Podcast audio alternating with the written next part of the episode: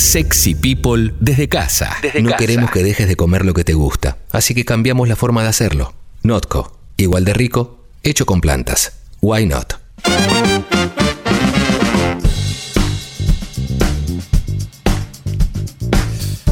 12.54, como siempre, Why Not Notco con nosotros, Notco que en algún momento se propusieron hacer alimentación en base a plantas y que esté buena, que esté rica, que te guste, ¿eh? y lo lograron con la Not Burger, la Not Mayo, la Not Milk y Not Ice Cream, ¿eh? que es eh, lo favorito de Thais Gadea Lara, nuestra columnista de ambiente, cambio climático, ecología y todas esas temáticas que tanto nos interesan y que está aquí con nosotros. Hola Thais, ¿cómo estás? Hola Clemente, ¿cómo estás? Así es, soy fanática del helado, especialmente del de chocolate. Sí, sí, es, lo más. tremendo el helado de Notco, es tremendo. Tenemos que, hay que. Buen día, Thais, lo voy a probar, ¿eh? no tuve la suerte. Sí, sí, es muy, pero muy bueno. Buen día. Eh, sí, ya van dos veces que mencionamos a Notco así con la comida. Deberíamos. Sí, sí, yo destaqué la hamburguesa pan negro con Williamsburg, la sociedad. esa, me encantó. probarla. Tremenda. Notco, dale. no te estoy beboteando, Notco. Caí en pedir hamburguesas. Eh, eh, nunca, obviamente no como hamburguesas porque soy vegetariano, pero nunca me quiero pedir ni siquiera hamburguesa de hongos ni nada. Y bueno, sí, tremenda. Está muy bien. Tremenda. Eh, bueno, Thaís, ¿de qué vamos a hablar hoy? Vamos a hablar de algo que sabes que me, puse a pensar y la primera columna que, hicimos ¿no? con el apoyo de Notco fue justamente sobre este tema y es un tema que, que, ¿por qué lo repetimos? Porque estamos en un momento en el que estamos pendientes ¿no? de la vacuna, ahora estamos viendo lo de la nueva cepa, pero la realidad es que no estamos viendo que ni los tomadores de decisión ni la ciudadanía en general está consciente de las causas que nos trajeron a esta pandemia, ¿no? Y, hace poco, en, octubre, salió un reporte de IPBES, que es la plataforma intergubernamental en temas de biodiversidad, y el informe, la principal conclusión es que si no cambiamos nuestra relación con la naturaleza, las próximas pandemias van a ser más frecuentes, se van a propagar más rápido, van a ser más costosas y van a ser más mortales que, la actual pandemia que tenemos. Entonces, por eso era que hoy decía, bueno, tenemos que seguir hablando de este tema, ¿no? Porque estamos muy preocupados como de escapar a esta pandemia y la realidad es que si no atendemos a las causas que nos trajeron acá, la próxima pandemia está a la vuelta de la esquina, ¿no? Está buenísimo esto que, que planteas porque Primero, esto lo estamos hablando desde que arrancó la pandemia, como mucha gente salió a advertir y con datos y demás pero pareciera que la esperanza es solamente que la ciencia nos lo resuelva con una vacuna y que nosotros sigamos como antes.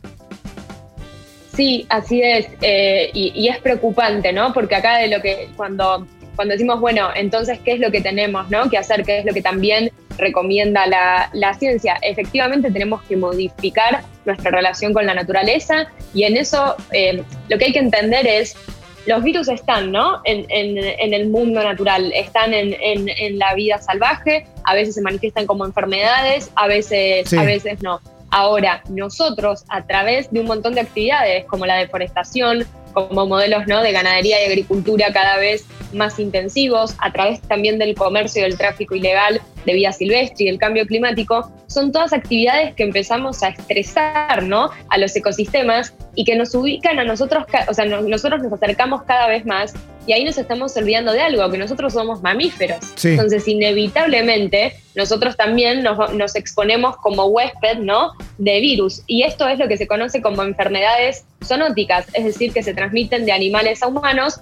Y la enfermedad que hoy estamos viendo, recordemos, ¿no? surge eh, a partir también de este vínculo, en donde todavía no sabemos cuál es el animal huésped, pero se sabe que los coronavirus ¿no? habitan en los murciélagos y a través seguramente de un animal huésped fue que terminó pasando ¿no? al ser humano y acá estamos hoy, en esta, en esta situación. Totalmente. Y, para usar una figura como muy, muy, muy remanida, pero esta idea de la punta del iceberg, cuando pensamos en ese mercado de Wuhan, es la punta del iceberg de un montón de actividades que hacemos los humanos sobre el planeta que terminaron desencadenando en eso, justamente, ¿no? Totalmente, la culpa no es del murciélago, la culpa no es de China, sino de todo un sistema, porque vos fíjate todas las actividades que yo te, enumeré, ¿no? Mismo el cambio climático, la deforestación, son todas actividades que van deteriorando y que van estresando los ecosistemas Eh, y sí, en el caso del mercado de Wuhan se ve muy directo porque es cuando estamos hablando del caso de comercio y tráfico ¿no? ilegal de vida silvestre y más en las condiciones de los mercados húmedos, donde hay tanto animales muertos como animales vivos, entonces ahí el contagio es, es mayor, pero son a, mayor intensidad ¿no? de todas estas actividades. Eh, es que nos exponemos mucho más a esa posibilidad y de hecho algunas de las cifras que a mí me llamaron la, la atención, de las pandemias de la era moderna casi el 100% son zoonóticas, entonces eh, no, es algo que es nuevo esto que estamos viendo ahora. Eh, y, evidentemente, o sea, a mí me preocupa esto de como, porque siento que es medio un escape. ¿La vacuna es necesaria hoy? Sí, por supuesto, pero se está hablando muy poco. Al principio quizás sí, ¿no? Se hablaba del mercado de Wuhan, algo como más colorido, pero hoy no se está hablando, y lo digo tanto desde la ciudadanía como de los tomadores de decisión en pregúntense qué nos trajo, ¿no? Hasta acá. Y bueno, pero ahí, ahí entra en juego la otra parte que es cómo detenés sistemas cuya economía está basada en eso. En la destrucción, en el, extractivismo. ¿Cómo hacemos para romper con eso? Ahí, ahí se pone más difícil. Totalmente, y porque además no es que es algo que es una, es una sola causa directa, ¿no? Como que son un montón de actividades que tenés que hacer para que en el largo plazo, quizás sí, la más directa puede ser esto de, bueno, eh, poner fin ¿no? y combatir el tráfico ilegal de vida silvestre, ahí lo tenés muy claro, pero ¿cómo haces justamente para frenar la deforestación ¿no? de, un día para otro? Entonces, ahí sí, evidentemente, como vos decís, hay muchos intereses en juego, no es tan fácil, son múltiples las acciones.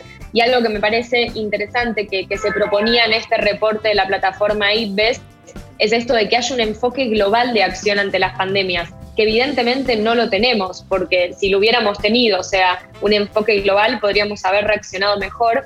Y este enfoque global pensado en algo que se llama esto de una sola salud, de, empezar a actuar en función de la salud animal, ambiental y humana, ¿no? Porque vos fíjate que es como que nos desentendemos de ese mundo natural eh, y no entendemos también la, conexión que, tenemos y por qué llegamos a, a donde llegamos.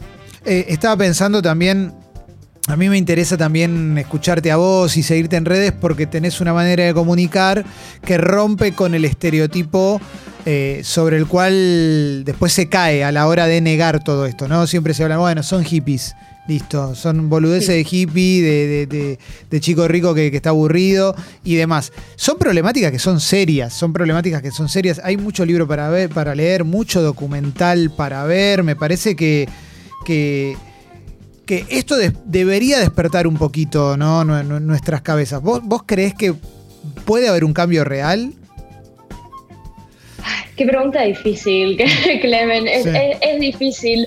Eh, quiero, quiero creer, ¿no? O sea, como que em, Cristiana Figueres, que es quien fue la arquitecta del Acuerdo de París, ella habla, ¿no? De, de, como un optimismo medio como obstinado, ¿no? Como que necesito también de eso de ser optimista y de seguir. De hecho, esto, ¿viste? Cuando te propongo, bueno, quiero hablar de este tema porque me enoja que solo estén hablando de la vacuna y no estén hablando de este tema. Entonces, quiero creer que sí. Eh, me, preocupa mucho de, esto, de que solo se está empezando como eh, en escaparse, ¿no? y, que y un poco me, sí me siento un poco desilusionada de quizás a dónde se están apuntando las medidas de recuperación económica por la pandemia, en donde un reporte ya evidenció que, que por ejemplo, de los países del G20, en donde Argentina está incluido, eh, en los planes de recuperación económica se está subsidiando más combustibles fósiles que la transición energética. Entonces, eh, ahí decís, bueno, no nos estamos dando cuenta que, o sea, volver al business as usual, a como estábamos antes, no Ojalá, como, como se dice quizás medio cliché, ¿no? Salir mejores. Pero es también la, necesidad y, o sea, para, para, que esto no, no se repita. Y te voy a contar algo quizás medio personal, pero me pasó mismo en terapia, que la psicóloga me dice, nadie preveía que pase esto. Y yo, no, mira, había un reporte en tal año que ya venía alertando sobre la zoonosis y, y, es esto, ¿no? De decir, o sea, no es nuevo esto. O sea, en algún momento era obvio que, iba a suceder y tenemos antecedentes. Digo, el ébola, lo que pasa es que evidentemente con la globalización es mucho más fácil que, hoy un virus ¿no? se propague más allá de un continente. Sí, totalmente. Es como el lunar que te tenés que ir a hacer ver, ¿viste? Hacete ver el lunar, hacete ver el lunar. Bueno, el mundo no se hizo ver el lunar, es tan simple como eso, ¿no? Evidentemente, y, y el problema es que si querés, el lunar hoy se manifestó y seguimos igual en la postura de, bueno, veamos cómo lo arreglamos hoy y no, ¿no? La, profundidad del tema. Entonces tenemos que ir, sí, tenemos que pensar en, cuál es la solución ahora, pero tenemos que ir también a las causas, sobre todo para esto, para, para prevenir ¿no? futuras pandemias. De hecho, mirá la cifra, pero que, decía en el reporte, en la naturaleza hay 631, entre 631 mil y 827 mil virus desconocidos que podrían infectar a humanos, o sea que son desconocidos todavía para la ciencia. Qué lindo panorama, ¿eh? Contar a tu terapeuta mañana, Qué lindo panorama, hermoso. No, bueno, pero no significa que todos esos, ¿no? Puedan, o sea, que puedan generar una situación actual. Pero sí lo que significa es que tenemos que tener mucho más respeto por ese mundo natural y no creernos con todas las actividades sobre todo ¿no? con, la, ganadería eh, intensiva, con la agricultura, con esto que estamos arrasando, deforestando, con, también hipótesis en las que creemos que vamos a ganar, ¿no? Como, bueno, necesitamos alimentar al mundo. Evidentemente no estamos hoy, ¿no? Logrando alimentar el mundo con, ese, con ese sistema. Eh, así que necesito creer que, vamos a modificar ¿no? todas estas cosas, que es complejo sí, pero creo que es necesario como este enfoque global, ¿no? Eh, en que se piense en todos los aspectos de la salud, en, la salud humana, la, ambiental y, también la animal. Thais, estuvo buenísimo escucharte una vez más y, charlar en esta última columna del año, porque la semana que viene tenemos Why Not, no tenemos tu columna. Así que gracias por haber estado con nosotros este año y seguimos, ¿eh? seguimos, vamos para adelante. Por ¿eh? favor, gracias y sé que vas a estar de acuerdo con esto, pero por favor no a la pirotecnia en las fiestas. Eh, disfruten con más amor eh, y con menos pirotecnia y siguiendo protocolos. Totalmente, totalmente. Beso grande, Thais. Beso. Ahí, pasó Thais Gadea Lara por Sexy People. ¿eh? Cerramos Notco y después nos despedimos, dale. Cambiamos la forma de hacer los alimentos que amás. Notco. Hacemos productos igual de ricos, pero hechos con plantas. Why not?